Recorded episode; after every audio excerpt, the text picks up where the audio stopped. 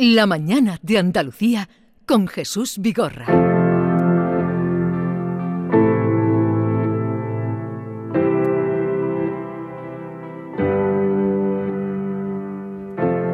Creo que ya no me gusta, ya no pienso en ti.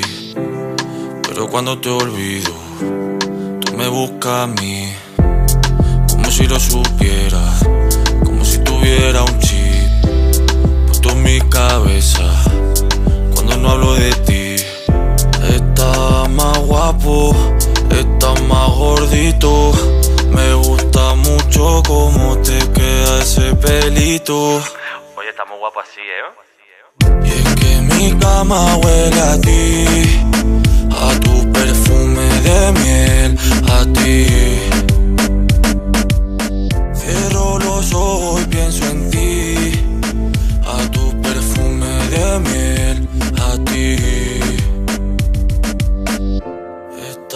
Más guapo, estás más gordito. Me gusta mucho cómo te queda ese pelito. Tú te crees muy chulo con esa gafa de Estamos escuchando a Dadán. Eh, lo hemos conocido, lleva, tiene una trayectoria musical importante, eh, su carrera ha sido musical, pero l- hemos conocido a este actor a raíz de la película Te estoy llamando locamente.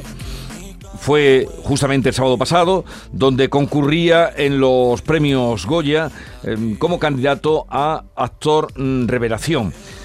Eh, tuvo su reconocimiento en los premios Feroz, que son otros de los más destacados que se otorgan al cine en nuestro país, pero no ha conseguido el Goya, pero sí que ha conseguido una gran popularidad por su trabajo en la película y también por esa nominación y por la presencia que él ha sabido ganarse. Hoy está con nosotros y además con todos los que estamos aquí en la mesa, Norma que acaba de llegar, hola Norma, Hola, muy buenos Maite, días. Bea. David y la Dani. Hola, buenos días Dani. Hola, buenos días, ¿cómo estáis? Oye, no pudo ser, pero mm, ¿qué tal la experiencia de los Goya? Muy guay, muy bonito. Si es que, mm, a ver, e- efectivamente no pudo ser y eso hubiera sido increíble, pero es que, mira, ya solo hacer la película es un regalo. Y, y todo lo que está trayendo, pues es increíble. Y la nominación, pues increíble. Poder disfrutarlo con mi madre, que vino conmigo, con todas las compañeras, pues fue chulísimo. Hay una frase final de la película, de Te estoy llamando locamente, que dice, las cosas han cambiado, pero no han cambiado todavía. Eh, Eso, están cambiando eh, justo. Desde el punto de vista, mm, pues como lo que representa la película, te estoy llamando locamente, eh, lo que tú has defendido, tu afirmación en, en tu manera de, de- de vivir la vida, ¿qué falta por cambiar? Bueno, pues todavía, mira, justo cuando salió la película, eh, justo salió como en un contexto eh, político, por así decirlo, em, que bueno, que todavía nuestros derechos eh, eh, peligran y se ponen en duda, entonces algo como tan básico y tan... O sea, no, no deberíamos estar poniendo en duda los derechos, por ejemplo, o sea, como algo tan básico, ¿no? Eh, tú mm, eres una persona no binaria. Ajá. ¿Qué es eso? Mira, en realidad, o sea, yo creo que no, no es todo blanco o negro. em, creo que hay, que hay otros matices.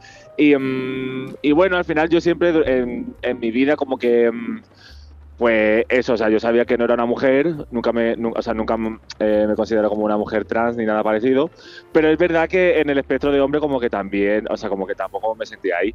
Y en realidad, por ejemplo, o sea, yo nunca he tenido un referente no binario, ni, ni, ni yo nunca me, me había autonominado así, pero hace como seis años, creo ya, o siete años, conocí a Les de la Croix, también actriz de la peli, y, mm, y cuando, la- cuando lo conocí entendí, dije, va, es que yo, yo soy esto, ¿sabes? Y mm, pues eso, que no es todo lo ni blanco ni negro, que hay, hay otros colores, hay otros matices.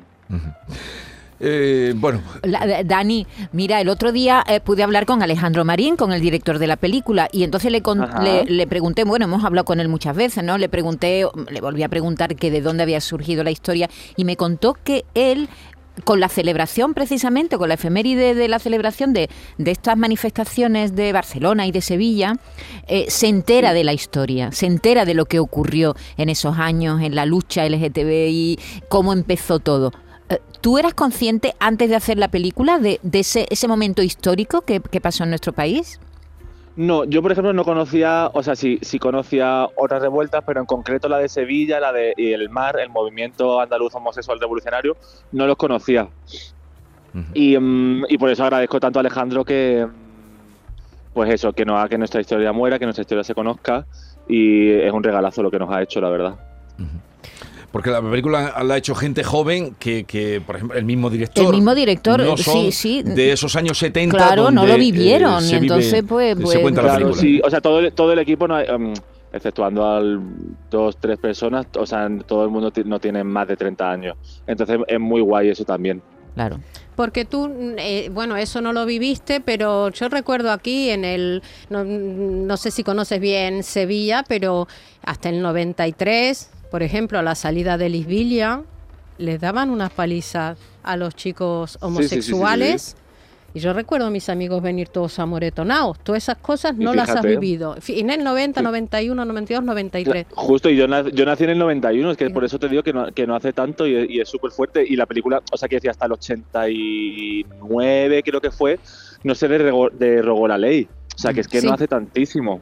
Mm. Una ley además que, que lo abarcaba todo en un principio porque era un- un- eh, le- una ley de peligrosidad, pero que en la época de Franco se centró en los homosexuales. Y como no era una Claro, ley que estaba estipulada, eso era un saco de, ¿sabes? El castigo era Total. como le cayeras al policía, al juez. eh, Exactamente, también dependía un poco de la familia que tú vinieras. Bueno, eso como todo, al final Mm. siempre la clase social, o sea, eso sigue así, quiero decir, eso no ha cambiado. Ujú. Eh, entonces dependía de muchas cosas. Efectivamente, la ley abarcaba eh, la prostitución, la drogadicción y, y la homosexualidad. Entonces, simplemente por llevar una prenda de ropa que no correspondiese a tu género, que fíjate qué, qué tontería, ¿no? O sea, como...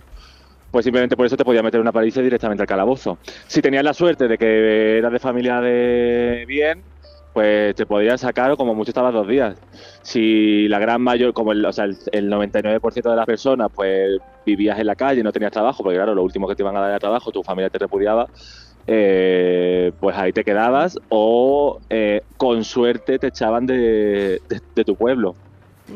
Dani, afortunadamente las leyes han cambiado, la sociedad también, eh, no sé hasta qué punto, desde el prima de una persona no binaria, como, como es tu caso, eh, en la película por la que te nominaron al Goya, te llevaste un premio feroz, eh, el vecindario cuenta mucho y cuenta para mal. En la actualidad, ¿Tú crees que las cosas eh, siguen siendo así por mucho que luego en la política, que en la televisión, que en los medios pues intenten normalizar la situación, especialmente de las personas no binarias, no de la homosexualidad, sino las personas trans, Ajá. las personas no binarias? Mira, yo creo que dentro de todo el colectivo, o sea, es como to- esto es como todo, ¿no? Hay como, como te digo, o sea, grados no, pero como que hay, eh, vamos a ver, o sea, no es lo mismo si tú eres una persona trans, eh, si eres una mujer trans, si encima eres racializada. eh, entonces, dentro del colectivo, la- lo- las personas a nivel de derechos los que peor lo tienen son las personas transexuales. sí. Las personas no binarias que yo creo que ni ni se le echa cuenta, yo creo. O sea, como que o sea, como que ni o sea, yo- es que yo creo que ni, ni es un problema para la ley, como que es que ni, ni, ni, ni existen. Sí, yo te pregunto por la sociedad, justo. yo te pregunto, Dani, por Entonces, la sociedad, no por la ley, claro, sino por el cuesta- día a le cuesta, día. claro. A la sociedad le cuesta mucho. ¿Sabes lo que pasa? Que, por ejemplo, en mi caso, yo soy una persona bastante relajada. En plan, yo soy totalmente consciente del espacio que ocupo, de cómo me o sea, de cómo la gente me lee. Pero a mí eso, si te soy sincero, o sea, me da exactamente igual. Quiero decir, como yo estoy a gusto conmigo y mi, y mi familia y mi entorno. Em, pero la sociedad, pues bueno, creo que cada vez hay más visibilidad, como que la gente lo, lo empieza a entender un poco más. Pero bueno, todavía, todavía queda muchísimo. Ujú. Está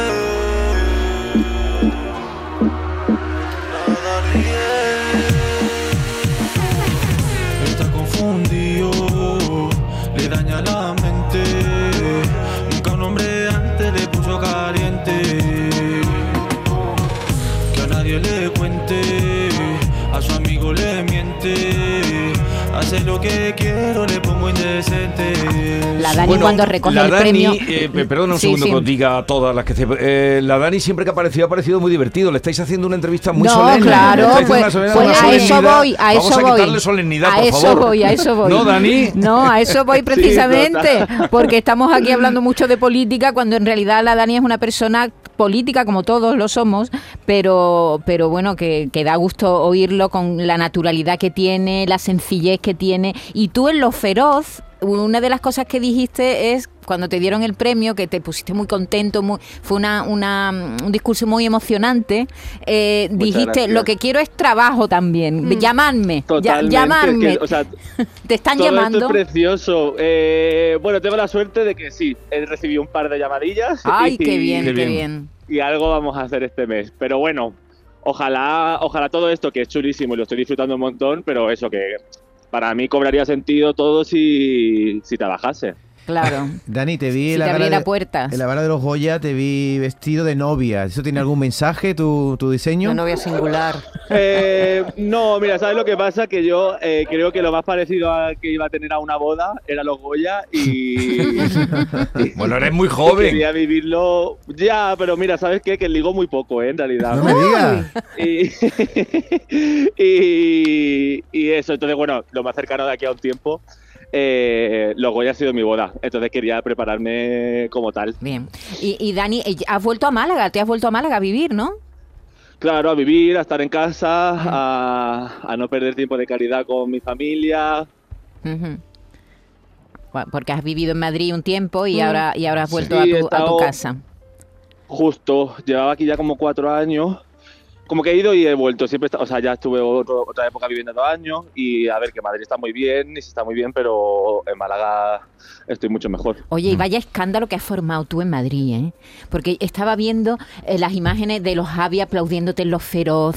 Es decir, eh, has notado ese ese cariño y esa, no sé, ese ese a, a- a tu alrededor se ha formado a- tu- contigo y con el equipo, ¿eh? De la película. Sí, se ha formado, ¿verdad? total. Como un como una un apoyo, un cariño especial. ¿Lo has notado? Sí, sí, lo, lo noto un montón, lo noto con vosotros, con la prensa. Estoy súper agradecido, como el cariño, ¿sabes? Como que 100% se nota que es genuino. Es muy guay, la verdad que os lo agradezco un montón. Oye, Dani, y ¿y yo han, creo que es eso, que... Dime, perdón. te han ofrecido trabajito los Javis? Eh, los Javis todavía no, pero espero que los maricones lo hagan. Porque me encantaría. Y, y tu música incluso ha despertado, a mí me ha despertado mucha curiosidad y yo me imagino que hay mucha gente, no solamente del colectivo, y Madrid además es muy, muy abierta ese tema. Tu música ha trascendido ahora. Sí, bueno, de hecho la música em, total y en realidad es un poco lo que me ha, me ha traído aquí. En realidad, como aparte de, de ser yo misma, la música en realidad y los me ha llevado también a, a sitios muy bonitos. Ujú. Bueno, pues venga, vamos con el cuestionario a la Dani, mm, actor revelación mm, en estos Goya. No ha conseguido el premio, pero, Pero desde luego. porque era muy difícil, Sí, pero, ¿eh? pero si Uf. revelarse es. No tenía eh, competencia sí. también de la misma película, ¿no? Ya, ya, Otro ya. chico. Pero claro, digo, si en el, sen- optaba. en el sentido de revelarse es pasar a, a ser conocido, pues eh, se ha revelado. Completamente. Se- en los dos sentidos, con B y con V. Dani, para conocerte un poquitito más, un poquitito mejor, te voy a someter un breve cuestionario que en honor a tu película Te estoy amando locamente, he venido a denominar Te estoy preguntando locamente. Empezamos. Daniel Fernández Pozo o Madame 2000. Elige. Eh, eh, mira, te- voy a elegir a Daniel Fernández Pozo, pero es que en realidad, la, o sea, yo creo que Madame 2000 es bastante Dani y Dani es bastante Madame 2000. Entonces, entre Madame 2000 y la Dani, Eh, te voy a decir la Dani, pero porque Madame 2000 al final sí es un personaje que está escrito por otras personas, pero literalmente está escrito para mí y, y tiene bastante de mí. Pero venga, la Dani. ¿es Petito en Málaga o Porras en Madrid? Eh, eh, mira, ¿sabes qué? Soy el peor malagueño del mundo y no me gusta el pescado. Oh. Pero eh, el hijo es petito en Málaga. ¿Qué eres mejor, peluquera o dependienta? Mira, esto me pasa como la Dani Madame 2000, en plan, como que es que eh, peluquera, dependienta, actriz, todo eso habita en mí y son coetáneos, o sea, como que no... Pero venga, vamos a decir, eh, bueno, dependienta, que lo es, es lo que he hecho toda la vida. ¿Y monaguilla o dependienta? Anda, ¿cómo sabías eso? Opa, pues mira, querido. acabo de pasar por aquí por el Cristo de Merinacel Sí. y he comprado una estampita, así que supongo que monaguilla. ¿Monaguilla o cantante? eh, cantante. ¿Cantante o actriz? Uf, uf. Venga, ya voy a decir actriz porque es lo que me gustaría enfocarme ahora. ¿Autotune o a capela? Autotune. ¿Tímida o lanzada? Timidísima. ¡Opa! ¿Maricón es, un Súper in- tímida. ¿Maricón es un insulto? Mm, eh, ¿Cómo va a ser un insulto la mejor palabra del mundo? Y la mejor forma de ser maricones. ¿Y zorra? Zorra tampoco. O sea, eh, han intentado que sea un insulto, pero es que lo que tenemos que hacer es cogerlo y, y hacerlo nuestro. Y somos unas zorras y unos maricones. ¿Has ayudado a alguien a salir del armario? Eh, mira, o sea, que yo sepas, a- una vez cuando yo estaba en bachillerato, un, un compi, bueno, un amigo, me mm, salió del armario y, me dijo que fue simplemente por verme como yo me, me proyectaba en clase y a la gente y demás, y como que eso le ayudó. ¿Gordo y apretado o metrosexual? Como canta, gordo y apretado. Qué buena, y qué buena es la canción, por cierto. que- Gordo y apretado. Gordo y apretado, es genial. Eh, y entre tú y yo, eh, lo mueves como. Lo, eso, lo mueves como Beyoncé. Eh, sí, bueno, ya estoy mayor, ¿eh? Pero sí. El mayor tiene Opa. 30, 30 y pocos. Y estás divina. ¿Y, para, ¿y qué le pides a la Virgen del Carmen? Mira, pues que todo, o sea, sobre todo, mira, yo, no, a ver, yo no soy, en realidad no soy muy creyente, yo creo que es una cosa más como folclórica, que me viene de siempre, ¿no? Pero últimamente la verdad que no pido, lo que hago, o sea, como que agradezco, ¿sabes? Y si las cosas se quedan como están y, y vienen un poquito mejor, sobre todo laboralmente, fenomenal, pero que siga todo así de bien, mi familia, mis amigas, y, ya está. Para no hay que pedir terminar, tanto, ¿eh? También hay que agradecer. Vea, Eso para terminar, defínete en tres palabras. Eh, un pedazo maricón. Vale.